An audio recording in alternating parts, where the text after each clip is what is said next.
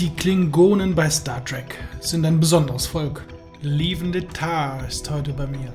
Er erzählt uns von seinem Werdegang und wie er zu dem Klingonischlehrer Deutschlands und der Welt wurde. Jetzt bei Ad Astra, der Podcast rund um Science Fiction und Fantastik. Mit Rainer Kraus. Ja, hallo Lieven. Jetzt meine erste Frage natürlich. Wo kommst du eigentlich her und was machst du privat und beruflich? Ja, das ist eine äh, gute Frage. Ne, eigentlich ist es so, ich bin Architekt von Berufswegen und äh, viele Leute glauben auch, oh, der ist Klingonischlehrer, der ist vielleicht, hat dann was mit Sprachen zu tun, aber das ist nicht so. Also das ist eben, Sprachen zu lernen war immer schon mein Hobby. Ähm, rein privat komme ich ursprünglich aus Belgien. Ich bin geborener Belgier und bin als Kind sind meine Eltern nach Deutschland umgezogen und dann ja, bin ich hier einfach aufgewachsen und hier irgendwann auch geblieben. Das heißt, du bist ja schon quasi zweisprachig angefangen, groß zu werden und äh, wie kam es dann auf mehrere Sprachen? Du kannst, glaube ich, habe ich gehört, einiges mehr als nur zwei. Plus Klingonisch. Hm, ja, es ist wirklich, ähm, ich kam ja als Sechsjähriger nach Deutschland und wurde dann wirklich ins kalte Wasser geworfen ohne jegliche Vorbereitung hat es gehießen, so, wir lernen jetzt Deutsch und beziehungsweise ich kam in die Schule, ohne wirklich viel Deutsch zu können. Also habe ich eigentlich von Kindheit an, an schon gelernt, wie man eine Sprache lernt und das wirklich auf die sehr krasse Methode. Und ich glaube, dass mir das auch später geholfen hat, andere Sprachen zu lernen, weil ich gleich gelernt habe, was so der, der das Wichtigste ist einer Sprache. Mhm. Und ähm, später bin ich dann mit zehn Jahren aufs Gymnasium gekommen, dann bin ich auf ein deutsch-französisches Gymnasium gekommen hier in Saarbrücken, ähm, dort wird ja das Französische sehr intensiv gelehrt. Das heißt, man lernt innerhalb von ein paar Jahren fast fließend Französisch. Dort habe ich dann noch Englisch gelernt. Und als ich dann zum ersten Mal auf Klingonisch gestoßen bin, konnte ich schon vier Sprachen fast fließend sprechen. Und das war schon eine gute Grundlage, um dann eben Klingonisch zu sprechen, zu lernen wenn man sich die klingonische Sprache so anhört, die ist ja recht hart und vor allen Dingen ist sie eigentlich eine Kunstsprache. Das heißt, der, der Weg von einer echten, gelebten Sprache zu dieser Kunstsprache ist natürlich schon ein großer. Aber wir kommen einfach noch, bevor wir darauf eingehen wollen, zurück. Wie kam es denn überhaupt zu der Geschichte klingonisch und vor allen Dingen zu Science Fiction? Wie ging das mit dem Thema Science Fiction los? Von Sprachen allein äh, kommt man ja nicht zu diesem Fandom. Ja, genau. Ähm, es ist wirklich so, ich kenne viele Leute wollen Klingonisch lernen, weil sie Trekkies sind, aber haben nichts mit Sprachen zu tun. Und dann gibt es auch viele Leute, die Klingonisch lernen wollen und das aus rein linguistischer Sicht machen, aber dann eben auch nichts mit Star Trek zu tun haben. Und bei mir war das die richtige Kombination. Ich habe als Kind schon gerne immer schon, wie soll ich sagen, ja, Science Fiction in jeder Form gern gesehen. Ich weiß noch, das aller, allererste, was ich mich erinnern, erinnern kann, das war Knight Rider. Also ich war total begeistert von einem Auto, das sprechen konnte und das quasi eine künstliche Intelligenz enthielt und dann noch diese ganzen Schaltpulte mit den ganzen Knöpfen und so weiter und die ganzen Action-Szenen. Das war ja für ein Kind begeisternd. Also ich meine, wir hatten ja damals im Fernsehen wirklich nur ein paar Sender und man hat einfach dann eine geringe Auswahl gehabt. Und Knight Rider, obwohl das jetzt nicht direkt zu Science Fiction zählt, na gut, per Definition zählt es schon zu Science Fiction, wenn man es wörtlich nimmt. Ja, es ist Science, es ist Wissenschaft und es ist Fiktion. Aus heutiger Sicht manchmal lächerlich, weil sprechende Autos gibt es ja inzwischen schon fast. Korrekt. Und ähm, ich bin dann über die Jahre hinweg, wenn ich mal im Fernsehen was beim Rumseppen zufällig gefunden habe, in diesen drei Sendern, die wir hatten, ähm, Große Auswahl, ja. bin ich dann gleich hängen geblieben, wenn es auch nur irgendeine Maschine war oder wenn es um Außerirdische ging. Ich erinnere mich noch an die Tripods. Ich glaube, das ist sowas von unbekannt inzwischen. Das kennt keiner mehr. Irgendwelche Außerirdischen, die dann die Welt äh, äh beherrscht haben und Außerirdische eben. Dann kam irgendwann Buck Rogers und, und dieser, ja. dieser, was weiß ich, dieser kleine Roboter mit seiner Keksdose auf dem Bauch und der auch durch die Zeit und durch den Weltraum geflogen war. Das hat mich total gefesselt. Irgendwann kam dann noch, was war das andere? Kampfstern Galactica. Das war so alles in der Zeit. Das war so, ich, ich muss zugeben, ich erinnere mich kaum noch an etwas, aber für mich war es einfach nur Weltraum, Außerirdische und Science Fiction. Das hat mich einfach gefesselt.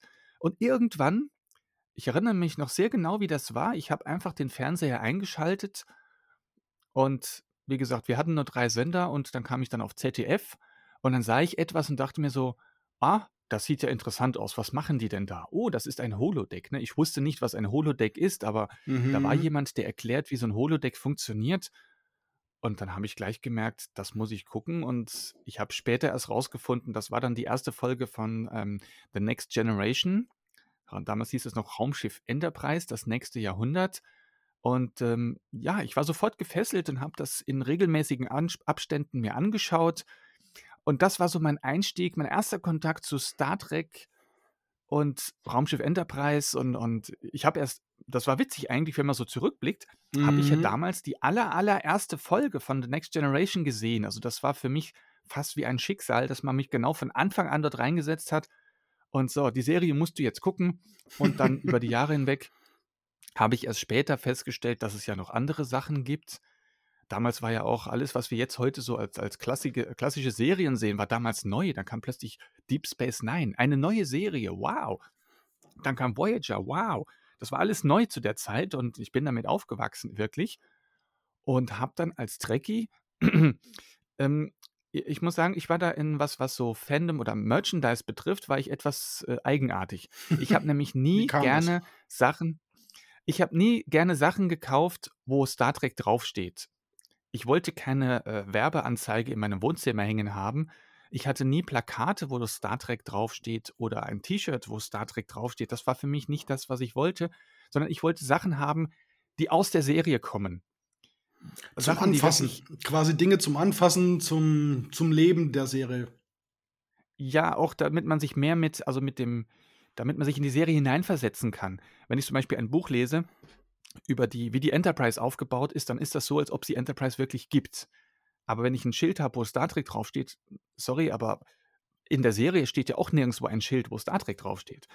Ganz Und so genau. bin ich dann zufällig auf ein Paket gekommen. Das war ein, ein Sammelpaket aus verschiedenen Sachen. Das war 1995 eine Mischung aus ähm, äh, Deep Space Nine. Eine VHS-Kassette war noch dabei, die ich nicht abspielen konnte, weil sie im NTSC-Format war. Das amerikanische eben. Und eine CD war dabei. Eine CD mit einem Sprachkurs. Mhm. Conversational Klingon hieß das Ganze, ein Audiosprachkurs, der etwa eine Stunde dauert, auf dem dann Klingonisch erklärt wird. Und da war für mich auch das Spannende eben, dass dieser Sprachkurs so aufgebaut ist, als ob man wirklich die klingonische Heimatwelt besucht. Und das Mhm. ist gesprochen von der Stimme von Mr. Worf. Das war dann auch schon schön, die Stimme von Mr. Worf in den Ohren zu haben. Und der dann erklärt so, äh, wenn Sie eine klingonische Heimatwelt besuchen, denken Sie immer daran, ne, so, so auf diese Art ist das dann aufgebaut und dort wurden auch diese klingonischen Wörter erklärt. Und ich habe das am Anfang aufgesogen wie ein Schwamm. Das war für mich einfach nur faszinierend, weil eben dort kam dann die Kombination meiner beiden ähm, Hobbys zusammen. Zum einen war es etwas aus Star Trek und zum anderen war es auch noch eine Sprache. Und diese Kombination von beidem, dass ich eine Sprache lernen konnte, die aber auch mit Star Trek zu tun hat. Und ich fing dann wirklich an, mein eigenes ja, Übungsheft zu schreiben. Ich habe alles mitgeschrieben, was da drin war, denn der Kurs ist ja auch schon ziemlich systematisch aufgebaut.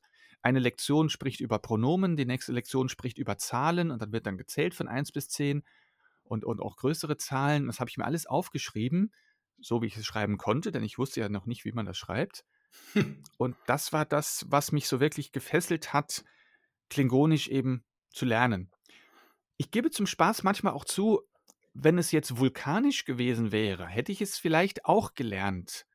Aber man muss dazu sagen, dass gerade die Klingonen ähm, in Star Trek ja doch schon einen sehr besonderen Status hatten. Ja, wenn man sich überlegt, die Klingonen kommen ja in fast allen Filmen vor. Sie kommen in wirklich jeder Serie vor. Überall kamen die Klingonen drin vor und gerade durch Deep Space Nine ist ja noch deren ähm, Popularität gestiegen, weil die ja quasi eine Hauptrolle in der Serie bekommen hatten. Deep Space Nine lebte eigentlich von den Klingonen oder ist erst seit die Klingonen dazu kamen wirklich gut geworden. Ja, ich, ich höre schon die Buch, Buchreihe im Hintergrund. Noch nicht, nein. ganz Alles ehrlich, gut. Deep Space Nine war ja am Anfang doch ziemlich zäh. Die wussten noch nicht, wo es hingeht. Und erst als die Haare von Captain Cisco runtergerutscht sind, Commander Cisco, sorry, ja, alles ja, da gut. fängt das schon an. Mhm. Eine Star Trek-Serie, wo kein Captain drin ist, das, da fehlt da schon was. Und als dann in der vierten Staffel Mr. Worf auf das Schiff kam und die ganzen anderen Klingonen und dann Gauron und Martok und dann ging es erst richtig ab und dann und, und, und dadurch ist auch die klingonische Kultur gestiegen und deswegen war es auch so, dadurch ist ja auch die klingonische Sprache gewachsen zu dem, was sie heute ist. Und ähm, man muss dazu sagen, dass auch noch die Klingonen, ich finde, die waren immer sehr, ja, die klingonische Kultur hat mir auch immer schon sehr gut gefallen. Und die Kultur der Klingonen spiegelt sich auch in der Sprache wieder, weil die klingonische Sprache ist ja auch sehr kurz, sehr direkt und äh, nicht unhöflich, aber eben sehr direkt. Sie reden nicht um den heißen Brei, sondern die sagen direkt, was sie wollen. Und das ist schon auch das Faszinierende am Klingonischen.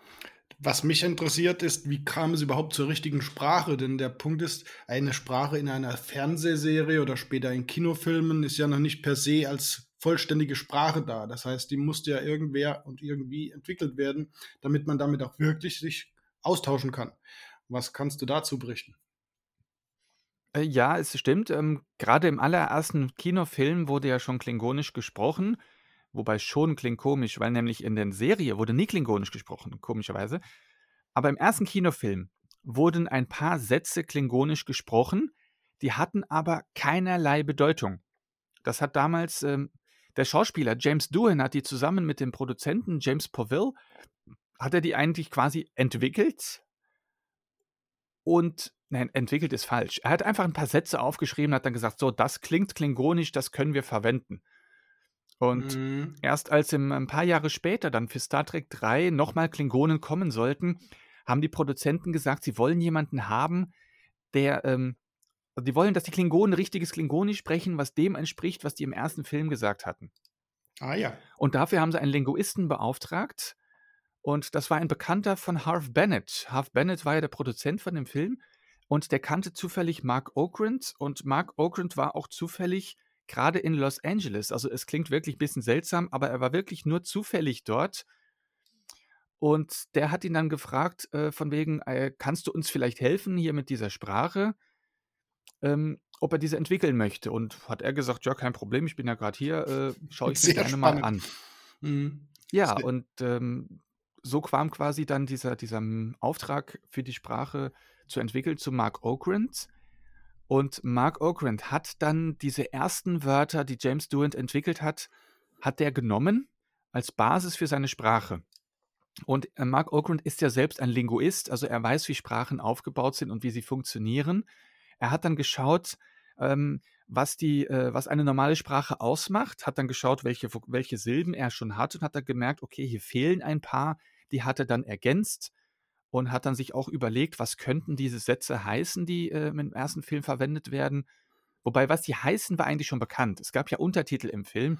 Ja, richtig. Und er hat dann gesagt, okay, wenn dieser Satz jetzt das und das bedeutet, was bedeuten dann die einzelnen Silben in dem Satz? Und das hatte, darauf hat er sich dann quasi gestützt und hat dann aus diesen paar kleinen Wortfetzen, also es waren wirklich elf Silben, Wahnsinn. aus diesen elf Silben hat, hat er dann etwas entwickelt, und größtenteils einfach nur aus dem Nichts hat er einfach nur ein paar Silben und Wörter entwickelt, die er dann für die Filme verwenden konnte. Und hat dann erstmal, als er den Film bearbeiten musste, nur das übersetzt, was im Film vorkam. Und kurz danach kam dann die Idee, dass man das Ganze auch als Buch veröffentlichen könnte.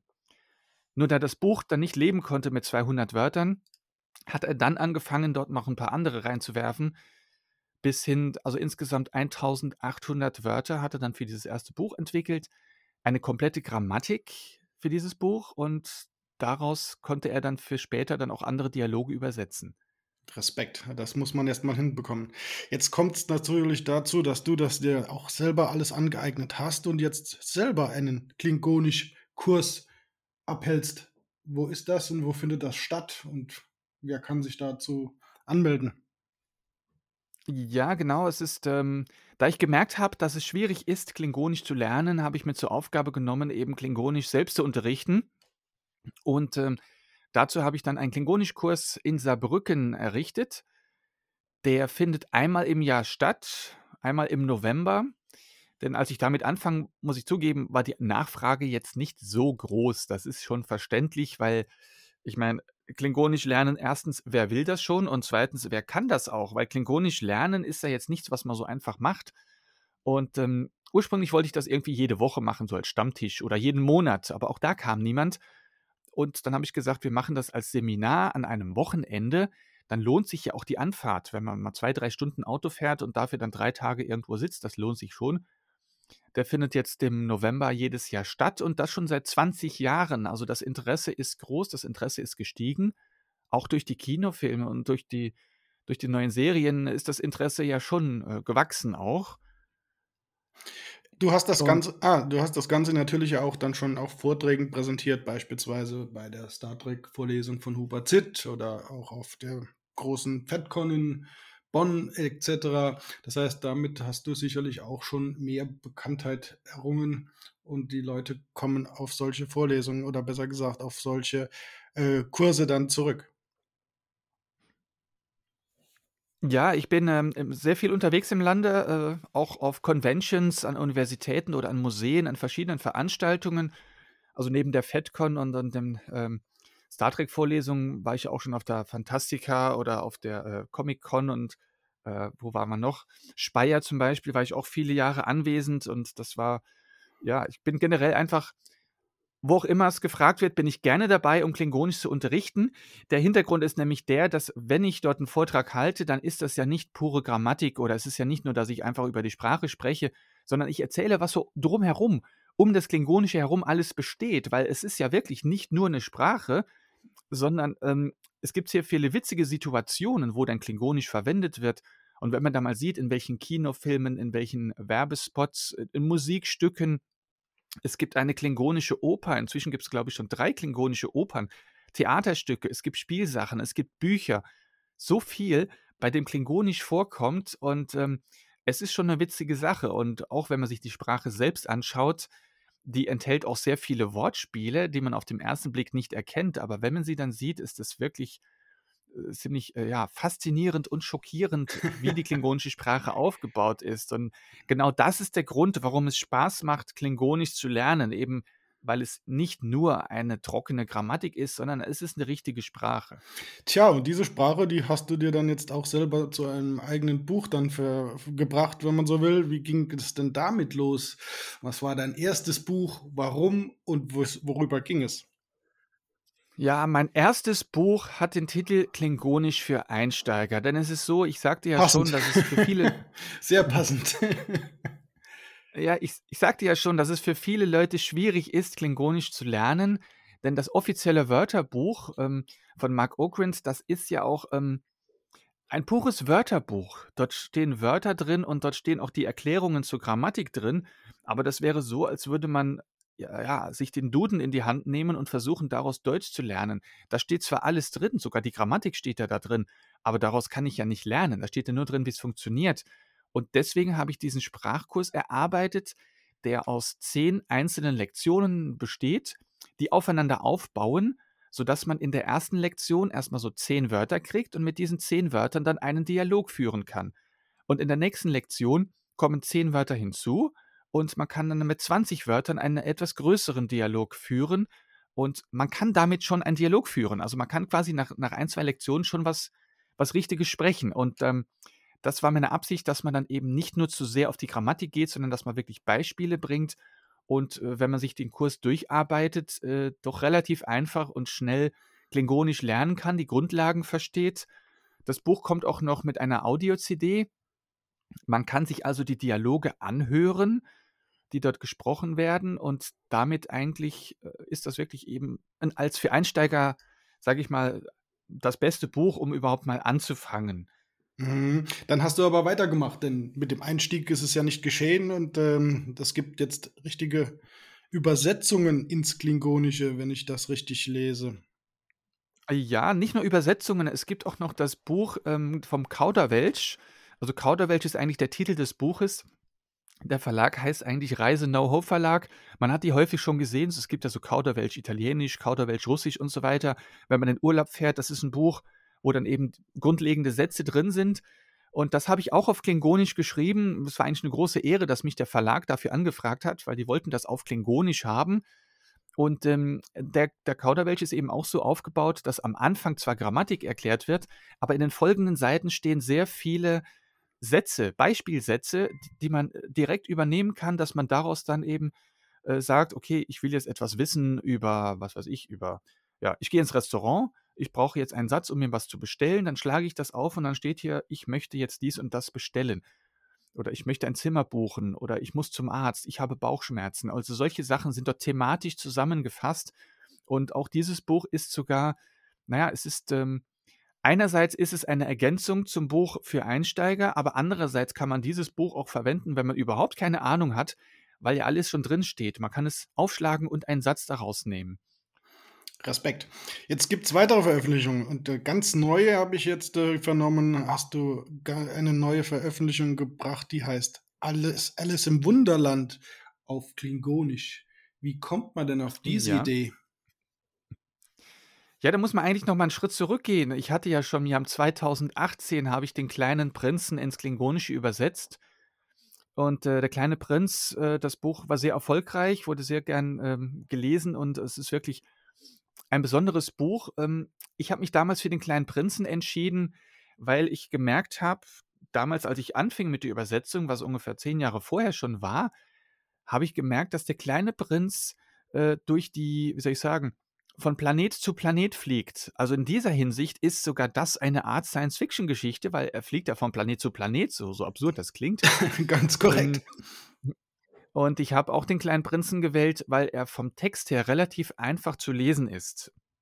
Er ist ja aus, aus im Original ist es ja auch relativ simpel gehalten, einfach zu lesen. Es war ja sogar für Kinder eigentlich gedacht, auch wenn das sehr philosophische Ansätze hat. Und deswegen habe ich das ins Klingonisch übersetzt, weil man dann als Klingonisch-Schüler auch etwas hat zum Lesen und zum Verstehen. Und das Buch kommt auch mit einer zweisprachigen Übersetzung, damit, wenn man dann ähm, das Klingonische liest, kann man dann lesen, wie das im Deutschen steht. Und der deutsche Text ist eine Rückübersetzung aus dem Klingonischen, damit man auch gut vergleichen kann, was passiert. Also wenn der kleine Prinz auf Klingonisch dann Krapla sagt, dann steht dann auf Deutsch dort nicht Guten Tag, sondern dort steht dann auch Erfolg. Und ähm, als ich dann eben gemerkt habe, dass sehr viele Klingonisch-Schüler dieses Buch verwenden, um Klingonisch zu üben, habe ich dann gemerkt, dass es doch einen gewissen Bedarf gibt an Literatur. Und die klingonische Literatur ist sehr klein. Es gibt nicht wirklich viel, aus dem man lernen oder lesen kann. Und deswegen habe ich mich dann irgendwann entschieden für Alice im Wunderland. Und ähm, Alice im Wunderland an sich ist ja schon eine sehr äh, seltsame Geschichte. Also, Wohl wahr. als ich das zum ersten, als ich das zum ersten Mal gelesen hatte, dachte ich wirklich so, oh, was hat denn der Autor da getrunken, um das zu schreiben? Oh ja, sehr wirklich schwierige Geschichte. Und ähm, aber je mehr ich dort rein vertieft habe, ähm, habe ich gemerkt, das Buch hat ja auch sehr viele Wortspiele und äh, sehr viele Absurditäten. Also das Wort Nonsens ist, also das Buch ist dafür bekannt, dass es eigentlich eine Nonsensgeschichte ist. Und das war für mich eigentlich die Challenge, die Herausforderung, das ins Klingonische zu übersetzen denn ich hätte ja auch, was weiß ich, irgendwas ganz Normales jetzt übersetzen können oder ich meine, es gibt ja auch Geschichten von Hamlet, die übersetzt wurden, oder ich könnte auch einfach nur irgendeinen stinknormalen Roman übersetzen. Aber Alice im Wunderland, das fand ich einfach so, so verdreht, diese Geschichte, so absurd oder so, so paradox stellenweise, dass ich dachte, das wäre bestimmt interessant zu versuchen, das ins Klingonische zu übersetzen. Und es gab noch einen anderen Reiz, den ich dabei hatte. Das war wirklich so, so der Trigger, sage ich mal. Denn ich hatte mal gelesen, dass bei Wikipedia stand, dass irgendein Linguist mal behauptet hatte, man könne Alice im Wunderland nicht ins Klingonische übersetzen, weil die Vokabeln dafür nicht ausreichen.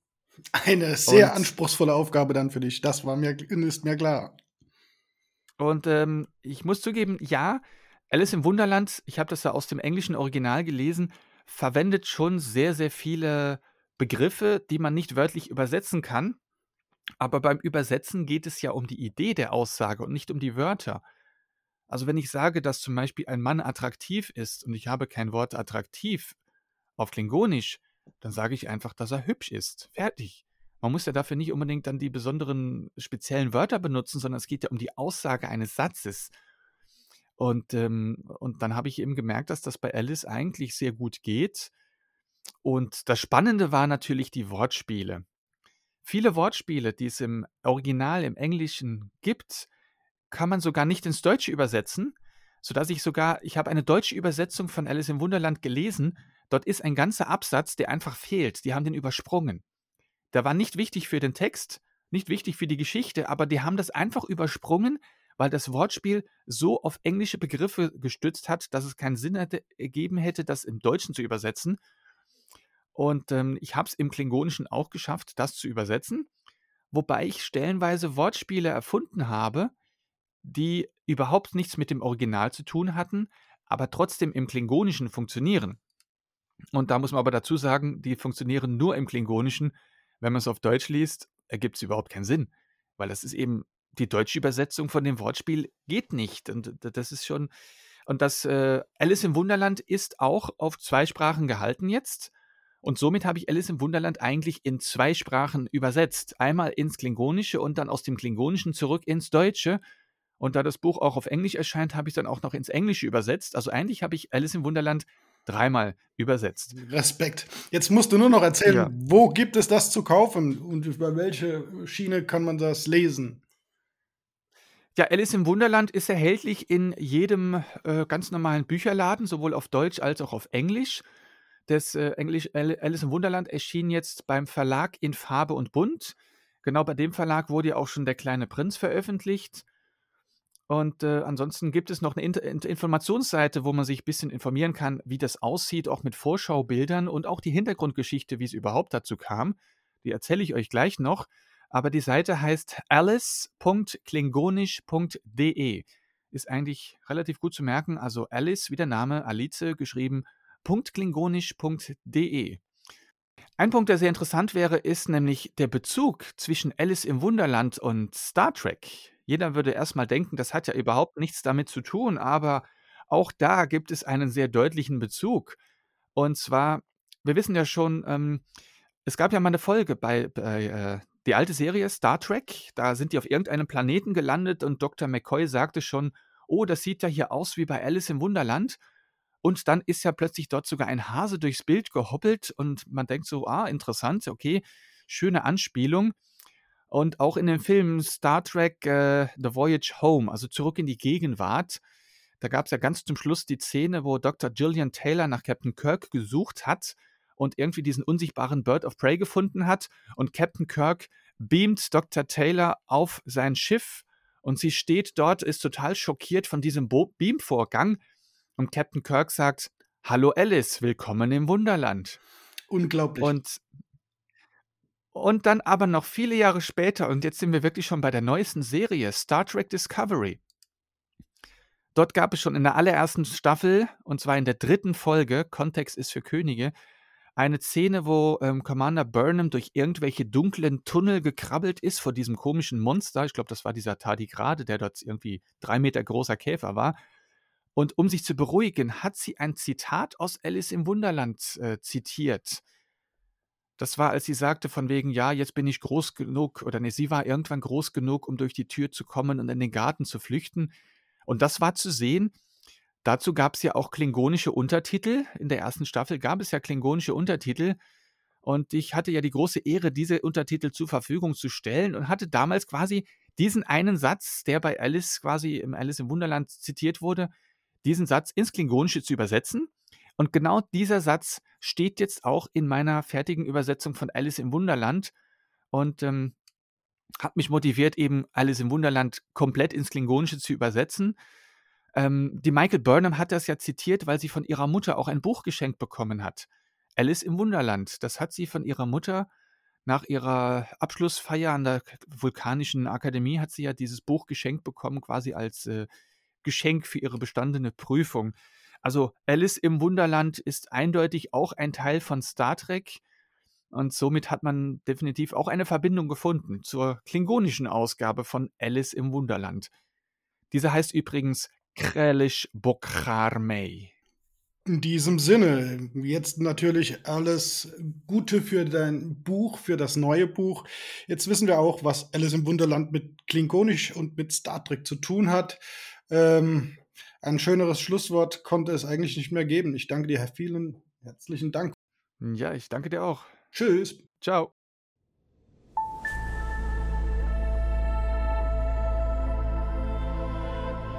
Ein Dank an die Periroden Fanzentrale für ihre Unterstützung.